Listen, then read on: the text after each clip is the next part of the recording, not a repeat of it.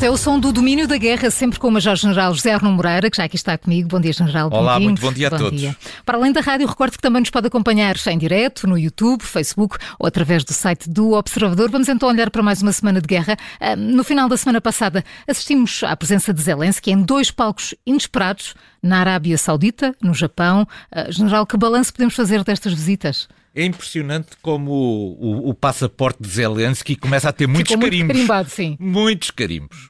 E isto contrasta também largamente, isto tem um significado político em relação ao número de carimbos no passaporte de Vladimir Putin. Passam-se muitas páginas e não se vêem carimbos.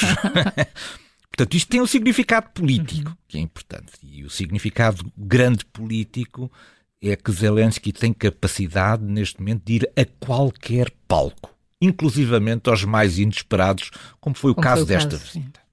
A sua visita a esta reunião da, da, da, Liga Árabe tem, do meu ponto de vista, um, um simbolismo mais de natureza até política do que em termos dos resultados que ele eventualmente pretendesse obter.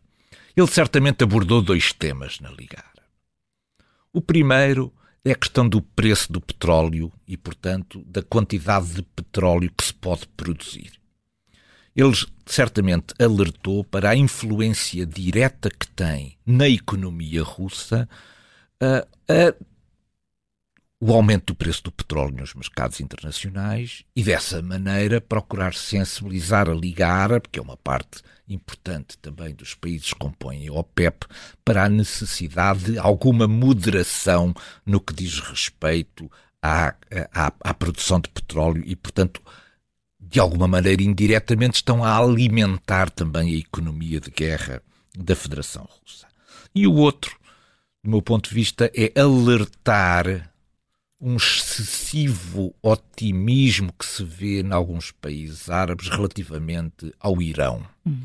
E, portanto, também introduzir aqui alguma moderação neste relacionamento com o Irão, eh, mostrando e procurando mostrar que o, Irão tem uma parte importante naquilo que é a agressão, como aconteceu ainda esta noite, à Ucrânia. E, portanto, introduzir aqui alguma moderação drones, para não? É? que não haja aqui um entusiasmo excessivo na aproximação ao Irão. Portanto, foi de natureza marcadamente política. Não podemos também escrever, uh, esquecer que que Mohammed bin Salman, o, o homem forte da, da, Arábia Saudita, tem tido uma posição relativamente equilibrada neste conflito e que, inclusivamente, a Arábia Saudita já deu 400 milhões de euros, de, de, de dólares, em, em, ajuda humanitária à Ucrânia. Portanto, uh, joga aqui uma posição equilibrada e certamente que Zelensky há de querer manter esta posição equilibrada.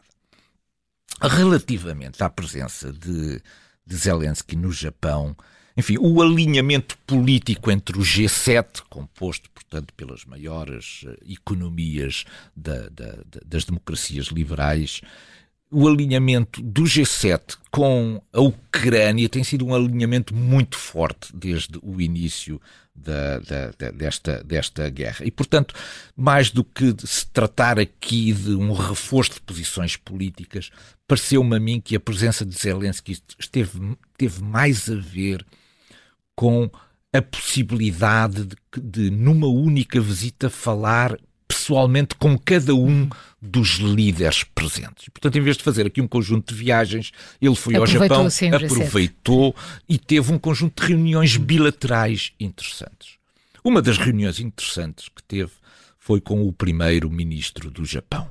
E essa reunião é importante porque o Japão é uma grande economia mundial mas o seu envolvimento de natureza militar no apoio à Ucrânia é relativamente diminuído.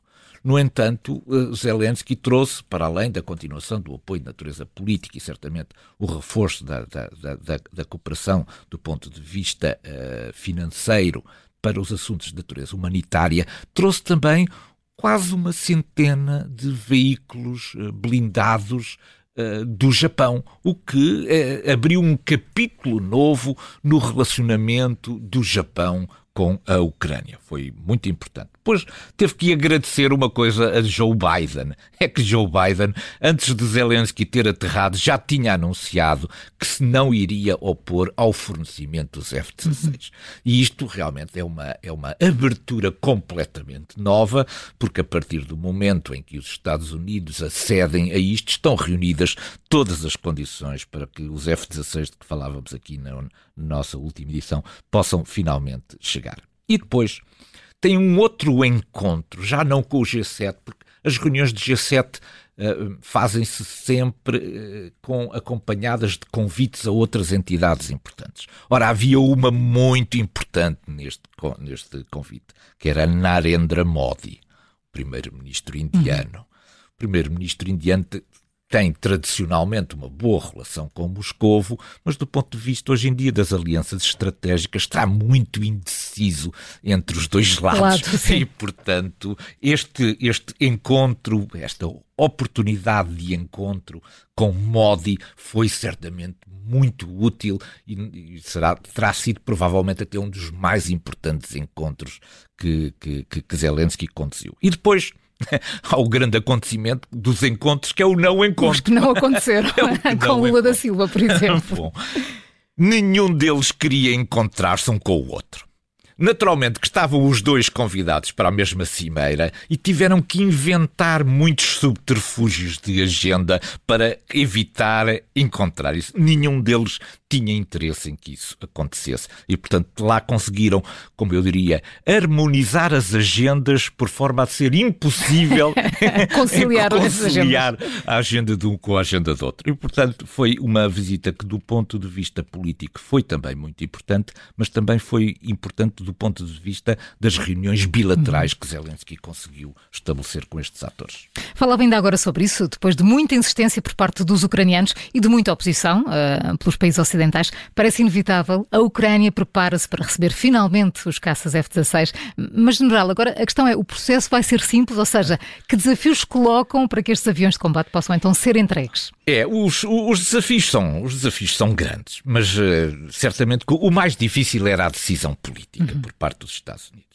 Ultrapassada e obtida essa decisão política, essa abertura dos Estados Unidos para, para já numa primeira fase permitir que, junto dos aliados, sejam recolhidas as boas vontades e, sobretudo, as plataformas aéreas para, para serem entregues à, à Ucrânia, também não podemos pôr de lado que, mais tarde ou mais cedo, os Estados Unidos se podem juntar a esta coligação do ponto de vista do fornecimento de uma plataforma aérea que é muito abundante nos Estados Unidos e grande parte dela até está em depósito. E, portanto, eh, este, este, digamos, é o primeiro passo, mas os Estados Unidos podem, eh, podem, podem se necessário, somar também aeronaves a este processo. Mas há aqui agora ainda um conjunto de questões por resolver. Mas como há vontade política, certamente se vão encontrar vão, as, soluções, as soluções técnicas para isto. Treinar pilotos e mecânicos. Isto está em bom andamento. Uhum. Foi formada uma coligação de boas vontades, à qual Portugal também já aderiu, para treinar pilotos. Isto será liderado, este processo será liderado pela Dinamarca e pela Holanda. Já se juntaram um conjunto de outros países, entre os quais a Noruega, Portugal, etc. Portanto, está, está bem encaminhada esta questão do treino de pilotos, pode começar uh, muito rapidamente. Há uma outra fase que é mais complicada, que é nós não, nós não estamos a, a, ver que seja possível estes aviões ficarem estacionados na Polónia, levantarem voo, passarem a território ucraniano e depois, no final do dia, em toda a segurança, voltarem para a Polónia. Portanto, estes aviões vão ter que operar a partir da Ucrânia o que significa que vai ter que ser preparadas as bases aéreas para os receber e, por outro lado, também todo o dispositivo da defesa antiaérea para proteger estas bases aéreas. Isto não é uma tarefa imediata, porque a presença dos F-16 em uma, duas ou três bases aéreas vai tornar essas bases aéreas alvo Alvo, preferido daquilo que são os mísseis balísticos ou os mísseis de cruzeiro da Federação Russa. Depois a questão da logística da manutenção, porque isto é uma logística relativamente eh, complicada. Um F-16 passa muitas horas em manutenção depois de cada hora de voo que faz. E isto obriga a um cuidado muito especial na sua manutenção. Contrariamente aos carros de combate, quando avariam, a gente vai lá rebocá-los, os aviões não ficam no ar quando avariam. E, portanto, todo o cuidado tem que ser, uh, tem que ser feito previamente nas questões de, de, de, manutenção. E depois há uma questão também muito complexa que é e que envolve valores muito grandes. Tem a ver com o armamento necessário. Não basta disponibilizar as plataformas aéreas, é preciso disponibilizar também o armamento, tipo munições, mísseis, tipo de mísseis que vão ser fornecidos, o tipo de bombas, etc. Tudo isto custa muito dinheiro. E depois é preciso também pensar se as aeronaves que vão ser fornecidas são aeronaves, digamos, do, do, último modelo, do último bloco, ou se são muito antigas e, à semelhança dos Leopard, ainda vai ser necessário intervir ao nível dos aviónicos e das eletrónicas necessárias a dotá-los com um uhum. mínimo de capacidade de combate que lhes permita ser úteis e eficazes na guerra da Ucrânia. Mas eu diria que as coisas estão muito bem lançadas agora que os Estados Unidos abriram a porta ao fornecimento dos F-16. Entretanto, General Arno Moreira, em poucos dias, Prigozhin passou de uma declaração vitoriosa sobre a conquista de Bakhmut para uma declaração de que vai retirar de Bakhmut. Em que é que ficamos? Nós podíamos encher um programa semanal só falar de Prigozhin. Só falar de Prigozhin. Porque Prigozhin diz tudo e o seu contrário. E, e, tanto a cena com as bandeiras da vitória, como da derrota iminente da Federação Russa, da queda de Moscovo. É, é, é enfim, Prigozhin é tudo. É, é, é, é, é tudo aquilo que, do ponto de vista mediático, permite encher noticiários. Depois, do ponto de vista da substância, não há dúvida que Prigozhin, ao, aos olhos da, da, da, da, da, imprensa mais nacionalista, por um lado, mas também aos olhos, certamente, de grande parte da população russa, é o herói de Bakhmut. É o herói de Bakhmut. E, portanto, Bakhmut, um, um, dia, eh, se ficasse na posse da Rússia, que não vai ficar. Ia ter uma rua. iria ter uma rua, ou até ou isto até... podia ficar até Prigozhin-Grad. Não é? Prigozhin-Grad seria um nome adequado. Mas esta semana é uma semana marcada exatamente por estes altos e baixos de Prigozhin. Por um lado anuncia a conquista de Bakhmut, mas cinco dias depois propõe-se a retirar de Bakhmut. Ora, isto não é bem uma vitória, nós não conquistamos um pedaço de, depois... de território para o largar de seguida. Sobretudo quando atrás de nós deixamos um rasto de 20 mil soldados. Pelo menos 20 mil soldados. Saiba, não é 20 Isto é, olhar para um território que não tem uma importância estratégica fundamental nenhuma que lhe seja reconhecida, que tem uma dimensão geográfica da ordem dos 40 quilómetros quadrados, que tem cerca de 7 quilómetros por 7 quilómetros, e eu preciso para conquistar 7 quilómetros por 7 quilómetros da morte de 20 mil soldados.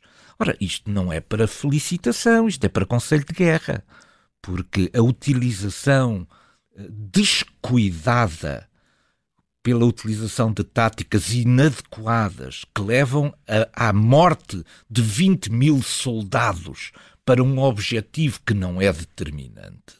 Não é de louvar por parte de Putin, é de condenar Prigozhin, porque estes elementos, não obstante poderem ser oriundos de situações e de, e, de localizações menos interessantes e menos mediáticas, como grande parte deles foi recrutado junto das prisões, não deixam de ser pessoas humanas. Mas e Putin não falou em condecorações, não é? Exatamente. Ora, cada condecoração que Prigogine recebe é como se fosse uma, uma, uma, uma condecoração de sangue, porque ele construiu para chegar ao outro lado de Bakhmut um, uma, um tapete de cadáveres sobre os quais ele agora avança em glória.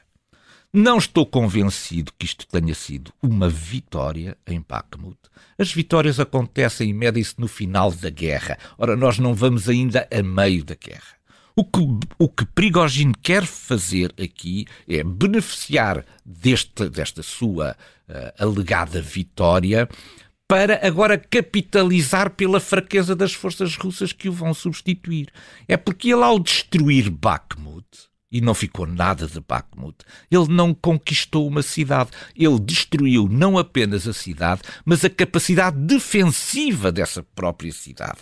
Ora, agora que a, que a cidade perdeu a capacidade defensiva, ele manda para lá outros. E, portanto, ele ainda vai capitalizar, certamente a seguir, a dizer que se não aguentámos Bakhmut não foi por causa das forças Wagner, foi pela incompetência de Shoigu. Uh, de Gerasimov e de outros que ele utiliza para atacar. Portanto, ele vai ainda utilizar eventuais uh, eventuais perdas em Bakhmut, atribuí-las outra vez à liderança militar e do Ministério da Defesa russa. Esta semana assistimos também a ataques na região russa de Belgorod, eh, levados a cabo por dois grupos paramilitares russos hostis a Moscou. Eh, General Arno Moreira, de quem estamos a falar e que objetivos têm estes grupos? É que foi, foi, foi realmente estranho e até inesperado. É porque eu reconheço que haja três tipos de oposição a Putin. Uhum.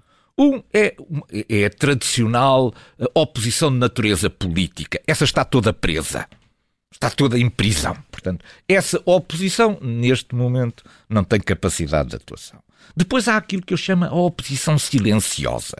São as pessoas que não concordam, mas que acham que ainda não chegou também a oportunidade para manifestarem a sua discordância haverá certamente muita, e também entre as elites, que é o que é importante aqui. Haverá muita gente descontente, mas acha que não estão reunidas ainda as condições para manifestar esse E depois há uma oposição violenta, que tem duas componentes. Tem uma componente vocal, através daquilo que são os canais de comunicação nas redes sociais dos setores nacionalistas, e agora esta nova violência militar armada, através destes dois grupos, a Legião da Liberdade e o Corpo de Voluntários, de que nós sabemos pouco. Eles afirmam ser cidadãos russos, acreditamos sim, afirmam querer derrubar o regime de Putin. Isto aqui parece claramente um nível de ambição muito, muito, muito grande, mas esta semana, de repente, uh, lançaram uma operação que eu caracterizaria como uma incursão armada sem um objetivo preciso.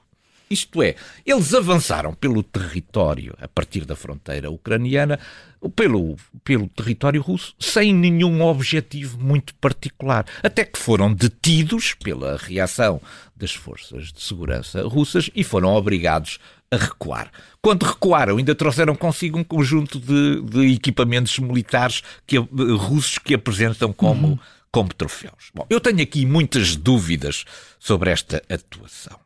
Primeiro é que tipo de utilidade tem para a Ucrânia o apoio, pelo menos teve que fechar os olhos e eles também meteram gasolina em algum lado e foram buscar o armamento a algum lado e os equipamentos de transporte. E, portanto, que vantagem retira a Ucrânia daqui? Eu, neste momento, tenho, tenho muito, muitas dúvidas. Acho que isto é muito discutível. É muito discutível porque isto alimenta uma narrativa muito forte e que tem que tem, que tem impacto na opinião russa, que é a da invasão do seu território. Portanto, isto, em face daquilo que foram dois dias de presença lá, não sei se compensa agora toda a narrativa construída em redor disto. Depois é o, o grau de autonomia destes grupos. A, a, a Ucrânia controla-os verdadeiramente ou estes grupos, na verdade, podem fazer o que quiserem e, nesse sentido, até podem vir a constituir um embaraço para aquilo que são as operações. E, portanto, é preciso alguma atenção em relação a estes grupos. Não há verdade, não, é, é, verdade que eles conseguiram uh, retirar com alguma segurança e que estão disponíveis para efetuar outras operações. Mas é preciso haver algum uhum. controle sobre isto, porque uh, se elas servem a Ucrânia, elas têm que ser, de alguma maneira, também monitorizadas e direcionadas pela Ucrânia para os objetivos que efetivamente interessam. Vamos à cortina de fumo? Na sequência destes ataques a Belgorod de que falávamos, o Ministério da Defesa russa, uh, russo partilhou imagens de material norte-americano capturado a essas forças. General, é mesmo assim ou temos aqui imenso fumo nesta Não, temos, história? Temos imenso, imenso fumo porque é, é, as, as, fotografias são horríveis.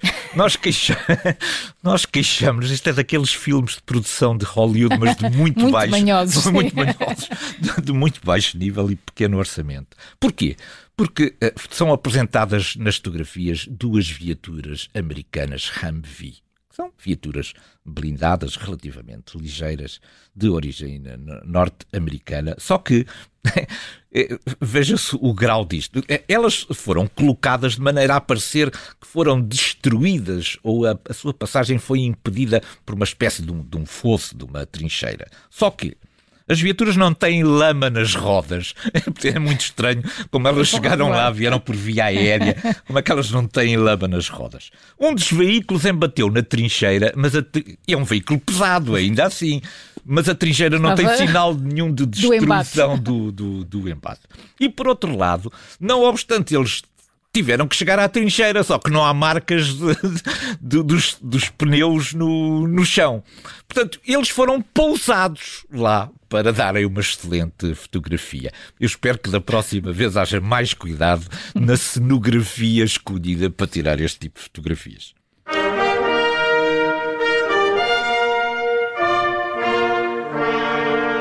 O navio de guerra da Federação Russa terá sido, terá sido atacado esta quarta-feira por um conjunto de drones navais ucranianos. Uh, General Arno isto é sinal de que o Mar Negro já não é seguro para a Marinha da Guerra Russa? Pois é, como as coisas mudam em 15 meses. Na verdade, passam dois, dois pipelines de gás que vão da Rússia para a, a, Turquia, eh, junto ao Bósforo, e são protegidos por navios de guerra. É claro que são navios de guerra de pequena envergadura, mas não deixam de ser navios de guerra.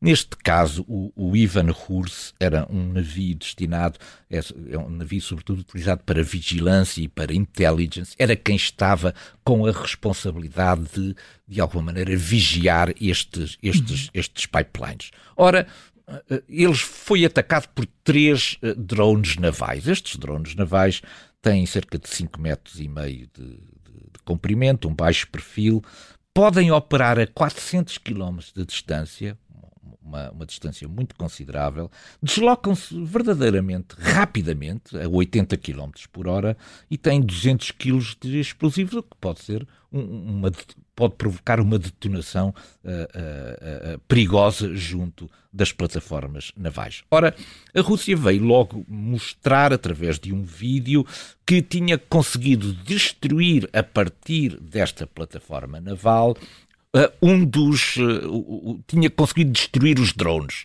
Simplesmente, passado algumas horas, a Ucrânia veio mostrar um outro vídeo colhido a partir de um desses drones que mostra o embate na fragata. O que significa que um, cerca de 15 meses uh, depois desta guerra se ter iniciado para impedir que a Ucrânia tivesse acesso ao Mar Negro, quem está neste momento em dificuldades no Mar Negro é a sua frota naval. É as voltas que o mundo dá num tão curto espaço de tempo. E para a semana cá estamos para mais um Domínio da Guerra. General Arno Moreira, muito obrigada. Bom fim de semana, Bom fim de semana para si Obrigado.